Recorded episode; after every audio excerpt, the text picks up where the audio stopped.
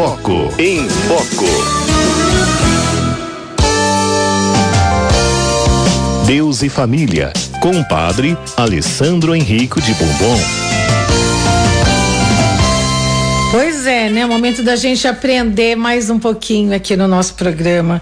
Né? Toda quarta-feira ele participa com a gente, Padre Alessandro Henrico de Bourbon, é, mestre né, em teologia, grande padre Alessandro Henrico de Bourbon, é, mestre em teologia do matrimônio e família pelo Instituto João Paulo II em Roma e nos ajuda muito. Padre Alessandro, boa tarde. Boa tarde, Cidinha. Boa tarde a todos os ouvintes. Tudo bem, Cidinha? Tudo, padre. O senhor? Também, graças a Deus. Como é que vai o nosso programa? Nosso programa está indo de vento em popa, graças a Deus. Ah, que bom, Cidinha. Sobretudo esse quadro aqui que a gente fica meditando aqui na palavra do Papa, padre. Ah, que bom, que bom. É, Bom, né? Então, hoje vamos dar continuidade, né? Vamos continuar. Nós estávamos eh, já desde dois encontros percorrendo essa belíssima parte da carta, da primeira carta aos Coríntios de São Paulo, Capítulo que 4. chama e, na- é no capítulo 4 da, da- do documento do Papa, né? É.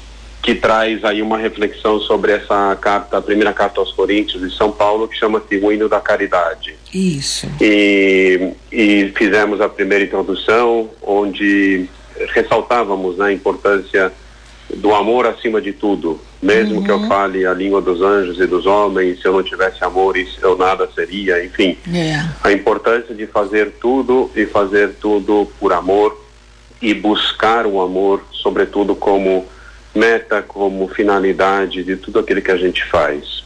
E Depois a gente começou a ver essa enumeração de adjetivos com a qual São Paulo descreve o que deve ser o amor e o que não deve ser o amor. Se Aham. bem lembrarmos, né, na semana passada, nós falamos que o amor ele é paciente e é benigno.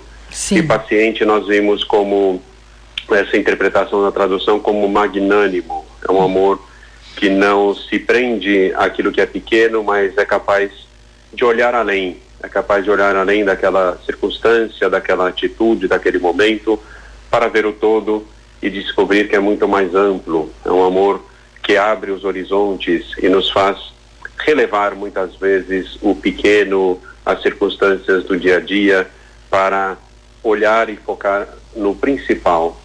Depois nós vimos que o amor ele é benigno, benfazejo, ele faz o bem, ele busca tirar o bem de tudo, de circunstâncias mesmo, circunstâncias adversas, difíceis, que todos nós passamos em nossas vidas.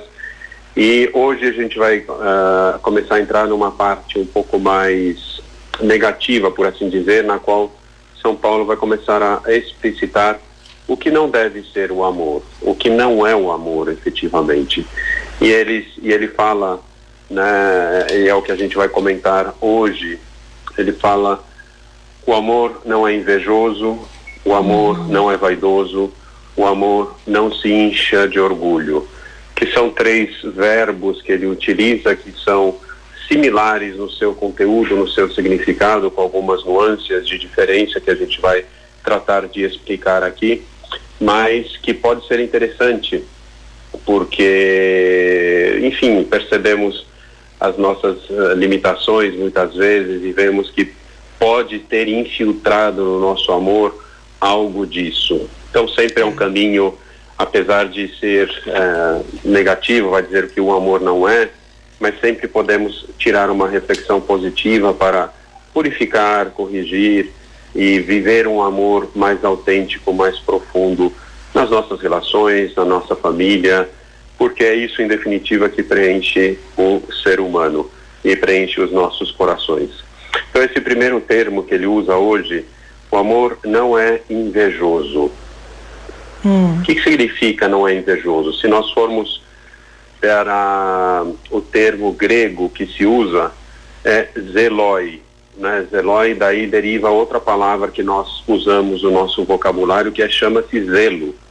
Quando eu tenho zelo por alguma coisa, eu posso entendê-lo como algo que eu busco para cuidar, eu tenho zelo, uhum. por exemplo, na minha casa, eu tenho zelo pelas pessoas que me rodeiam, é, é cuidar, né? Cuidar e zelo também no sentido de é, ir atrás, é um movimento forte da minha alma, do, do, do, dos meus atos, indica movimento, por exemplo, quando nós vemos uh, Jesus Cristo que entra no templo, com, faz uma corda e começa a purificar todo aquele templo, quando ele viu aqueles cobradores de impostos, os animais uhum. que eram vendidos para o sacrifício, ele vira todas as mesas, expulsa os animais e tudo mais, né?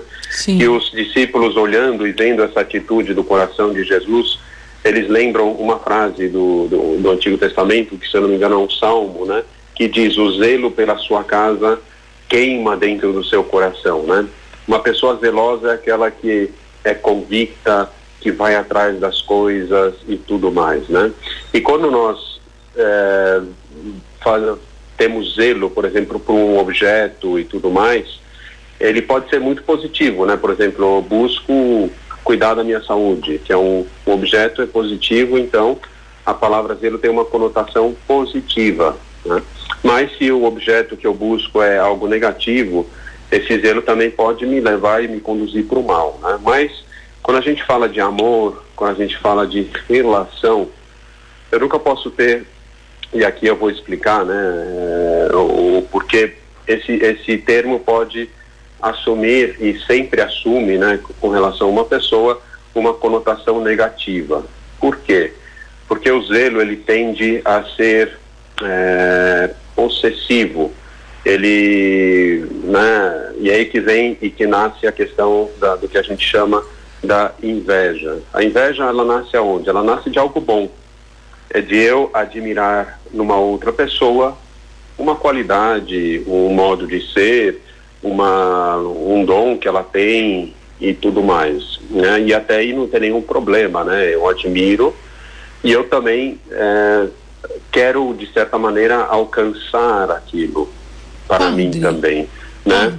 Mas, oi, Cidinha. Posso perguntar? Pode, pode. No, quando o zelo, quando, quando, ele, quando ele é possessivo, quando ele é muito. Num, num, relacionamento, ele não passa a ser ciúmes? Não, ele pode, não pode ser caracterizado como ciúmes? Exatamente. Matou a charada, Cidinha. Ah, tá. Sem eu concluir toda a minha reflexão, é isso mesmo. Ah, dai, desculpa. imagina, imagina, imagina. É, mas é isso mesmo, porque eu acho que é, essa tua reflexão e essa tua conclusão ajuda a pontualizar o que eu estou tentando explicar. Exatamente, né? Passa a ser é, ciúme, exatamente, é ciúme, né? É, é algo. Então, o, o, a inveja ela nasce de algo bom, né? Eu admiro uma coisa no outro, uhum. essa qualidade, essa beleza, esse dom, etc. É, e eu começo a almejar isso, a desejar isso também ah, tá. para mim né? E ele começa a ficar negativo justamente aí, nesse passo, né? Porque ele hum. torna-se, nasce de uma admiração, nasce também de um desejo de querer ter essa mesma qualidade, né?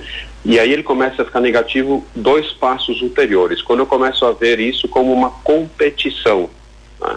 é, competição e não só isso, mas como uma eu quero possuir isso também para mim. Hum.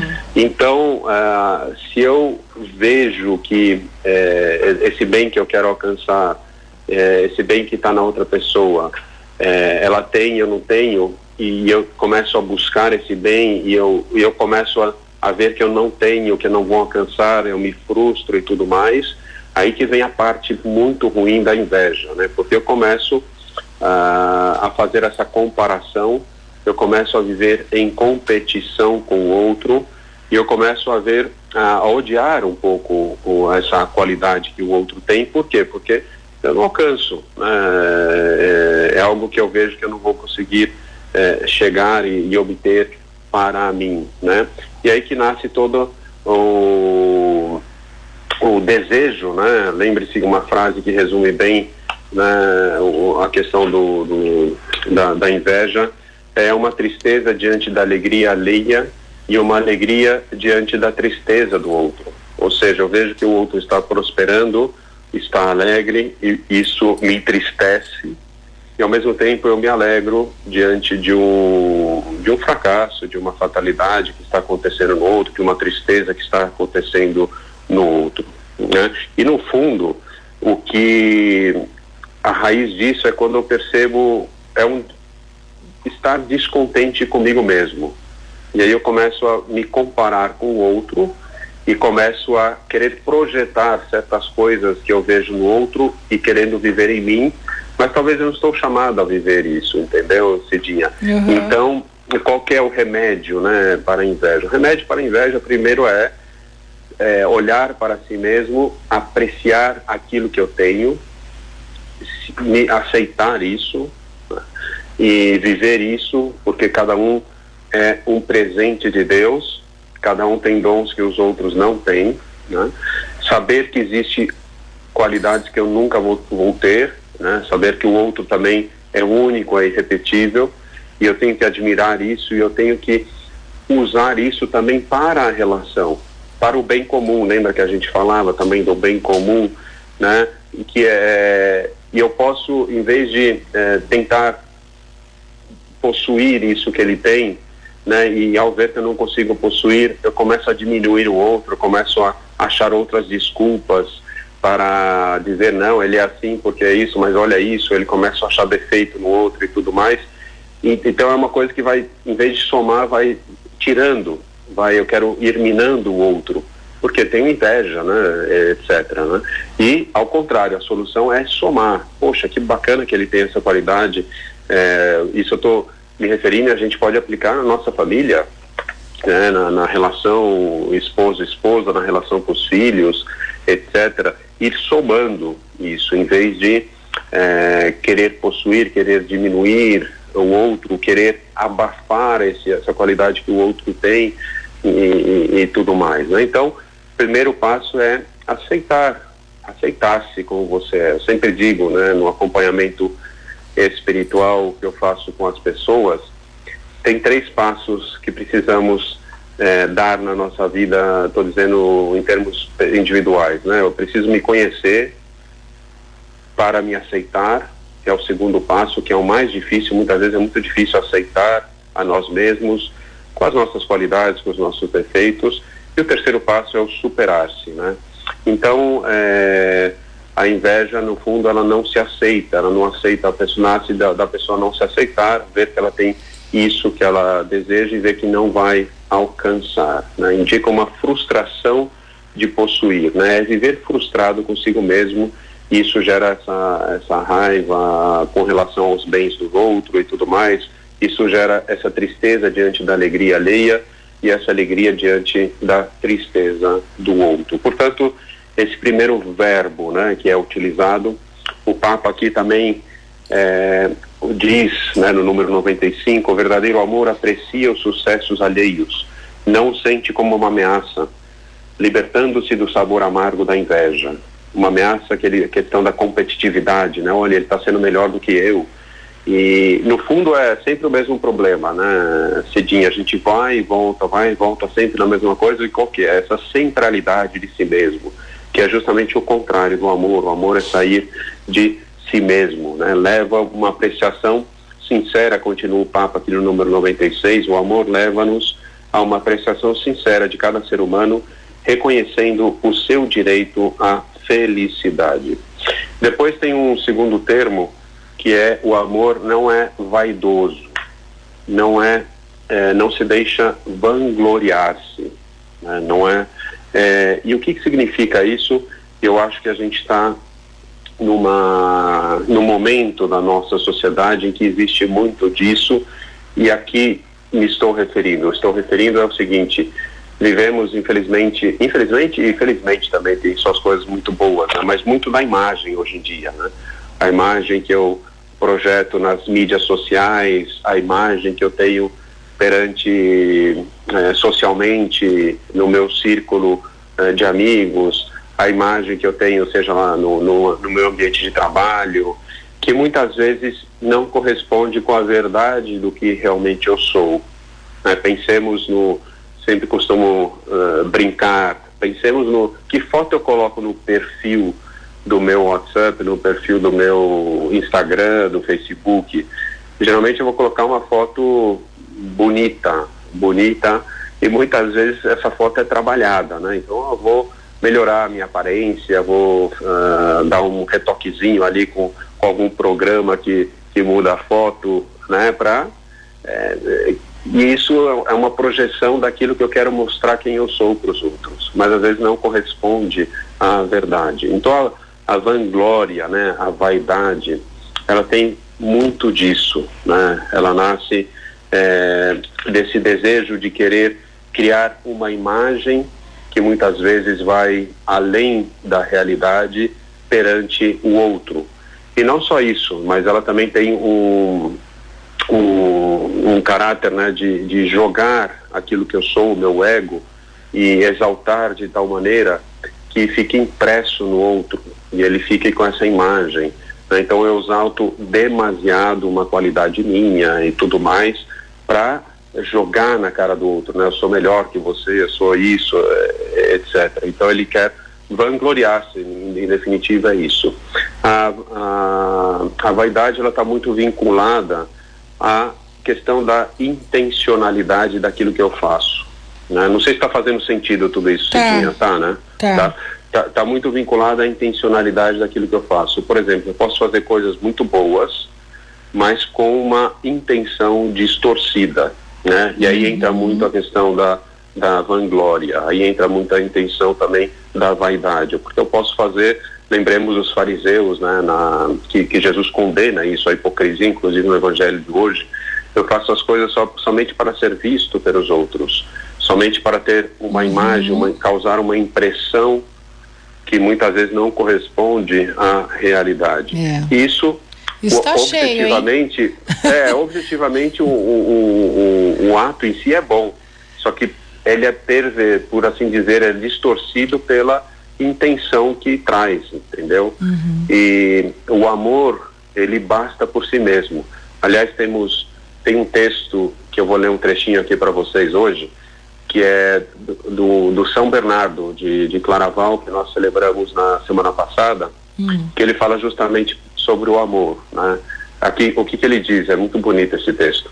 O amor basta-se a si mesmo. Em si e por sua causa encontra satisfação. É seu mérito, seu próprio prêmio. Além de si mesmo, o amor não exige motivo nem fruto.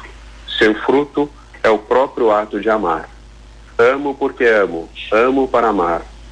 O que está dizendo aqui São Bernardo, né? Eu acho que é uma medida também para mensurarmos a nossa vaidade, se a gente está amando realmente pelo amor, pelo que o outro é, ou se é tudo em função do eu, tudo em função do ego. Né? Aqui que está esse círculo vicioso que a gente precisa romper. O amor ele sempre tem como objeto o outro e ele é, ele é basta por si mesmo. Né? Por exemplo, se eu sinto que o meu amor deve, entre aspas, ser remunerado, vai.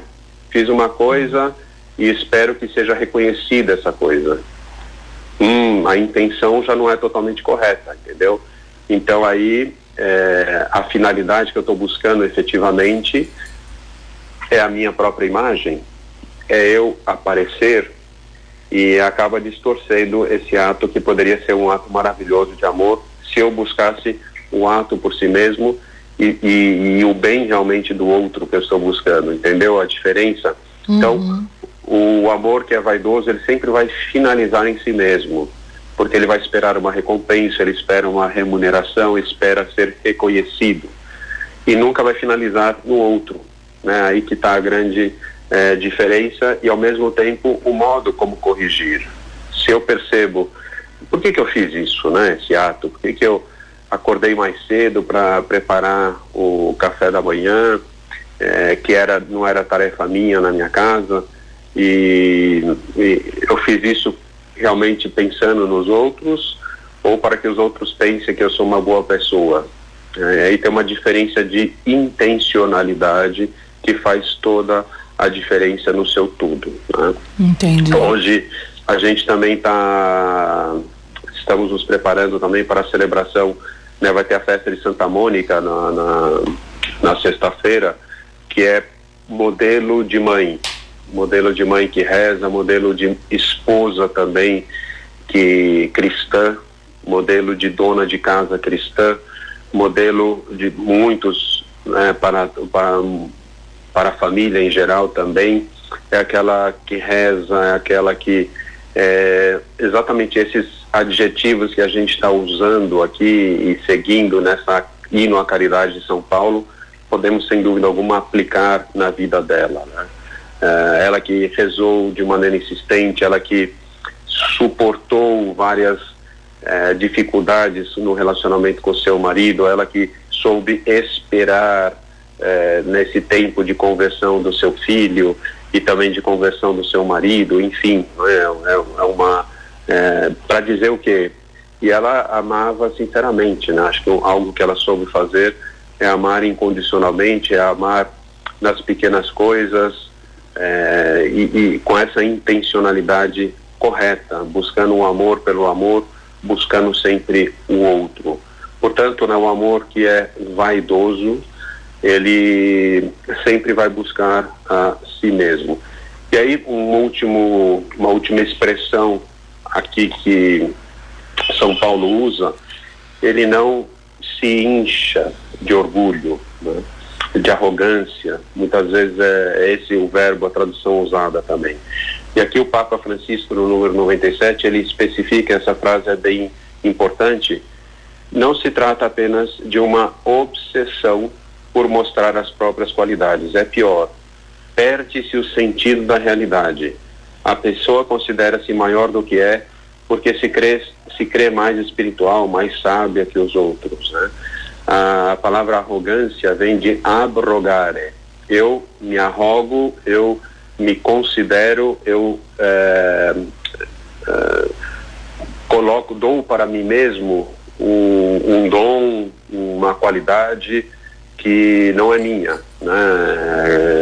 Que, que é recebida e tudo mais, mas eu pego como se fosse minha e aí daí que vem a palavra é, arrogância. Né? Interessante aqui que o Papa, então, é, só, só, termino aqui o, a reflexão, é, ele, o amor não se incha de orgulho, né? E, inchar é inflar, né? O ar, algo que é não verdadeiro, que vai além do real. E aqui volto àquela reflexão inicial sobre a, a imagem, nós estamos preocupados muito com a imagem e fugimos do real. E, em resumidas contas, né, esses três verbos têm muito a ver com essa essa questão da própria imagem, do próprio ser. Eu pretender ser aquilo que eu não sou e eu quero projetar isso nos outros, seja né, com, projetando, distorcendo a imagem, inflando de orgulho, seja é, buscando né, essa, essa vaidade, exaltar de maneira excessiva uma qualidade minha, seja invejando os outros, né, provocando inveja e tudo mais. Né? Então, e a gente acaba tornando escravo dessas atitudes, desse, daquilo que a gente busca, acaba tornando-se também uh, uma vida muito superficial, porque eu acabo de mim mesmo pretendendo ser quem não sou, e é por isso que muitas vezes a gente tem dificuldade de amar autenticamente, porque a gente tem uma própria imagem, eu estou dizendo mesmo pessoalmente, né, a gente projeta uma imagem por querer ocultar, sei lá, um modo de ser que talvez eu não aceite, uma frustração que eu tenho que talvez é, por uma comparação que eu tenho com as outras pessoas ou comparação com aquilo que a sociedade exige de mim, eu não sou eu mesmo e portanto eu não consigo amar. Por quê? Porque eu vivo de uma falsa imagem minha e por isso eu não consigo me doar, não consigo ser feliz. Né? E aqui, como desmontar todo esse esquema mental que acontece, né, e psicológico, é justamente voltando à minha realidade, é aceitando quem eu sou, é aceitando as minhas qualidades e os meus defeitos, é aceitando o outro como sou e também dizendo para ele, você tem direito também de, de ser feliz, de e agradecendo os dons que o outro tem, alegrando-se com as suas alegrias, entristecendo-se também com as suas fraquezas para ajudá-lo, né? Ou seja, aí muda, estão vendo como muda a atitude, como muda a perspectiva e tudo mais. Então, não tenha medo de ser você mesmo, não tenha medo de viver segundo a tua verdade. E aí encontrará sim um amor autêntico, um amor verdadeiro, porque é aquilo que você está chamado a viver. Do contrário, sempre vai ser uma falsidade. E aí que vem as frustrações e tudo mais. E eu saio disso, né? Ou eu inflando isso, ou exaltando de tal maneira, ou invejando e, portanto, é, diminuindo quem o outro é e diminuindo a mim mesmo também. Enfim, né, Cidinha? Falei muito hoje. Falou, mas falou bonito, hein? Né? Então, eu, eu, acho que é importante isso daí, porque é tão. Se a gente for analisar no concreto da vida também, né, Cidinha, por ah. exemplo, essa questão da intencionalidade do amor, essa questão de vivência da imagem, eu acho que cada um tem que, como diz Jesus Cristo, entra, quando queres rezar, entra no silêncio do teu quarto, fecha a porta e ali abra o teu coração a Deus. E Ele que é teu Pai verá aquilo que está no escondido. Não ter medo de, de abrir-se, uh, em primeiro lugar, a Deus, para descobrir quem que você é realmente.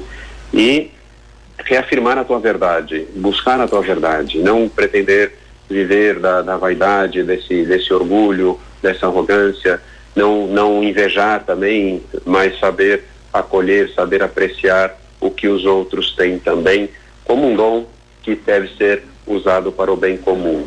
Caramba, Esse é o, meu, é o meu desejo para todos, é o meu desejo para que se viva isso, que muitas vezes não, não, não é fácil, mas às vezes uns conceitos aqui, uh, outros ali, vão ajudando na nossa reflexão e, consequentemente, vão ajudando também nas nossas vidas. Né? Maravilhoso, Padre Alessandro. Tá Olha, bom. muito bom, muito lindo, viu? Muito bem, Cidinha. Gostei muito. Uhum. E vamos, então, ter uma boa continuação de programa aí. Amém. Finalizar aqui com essa frase de novo de São Bernardo: o amor basta-se a si mesmo, em si e por sua causa encontra satisfação. Muito lindo. Amo porque amo. Seu fruto é o próprio ato de amar. Além de si mesmo, o amor não exige motivo nem fruto. É só o fato de amar. Tá bom? Ai, que lindo. Dá uma bênção para o povo que está acompanhando a gente, padre.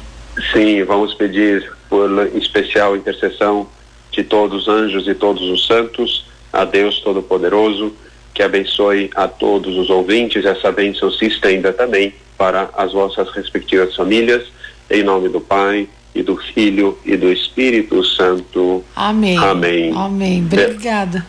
Nada, Cidinha. Deus abençoe. Boa semana. Amém. O senhor também.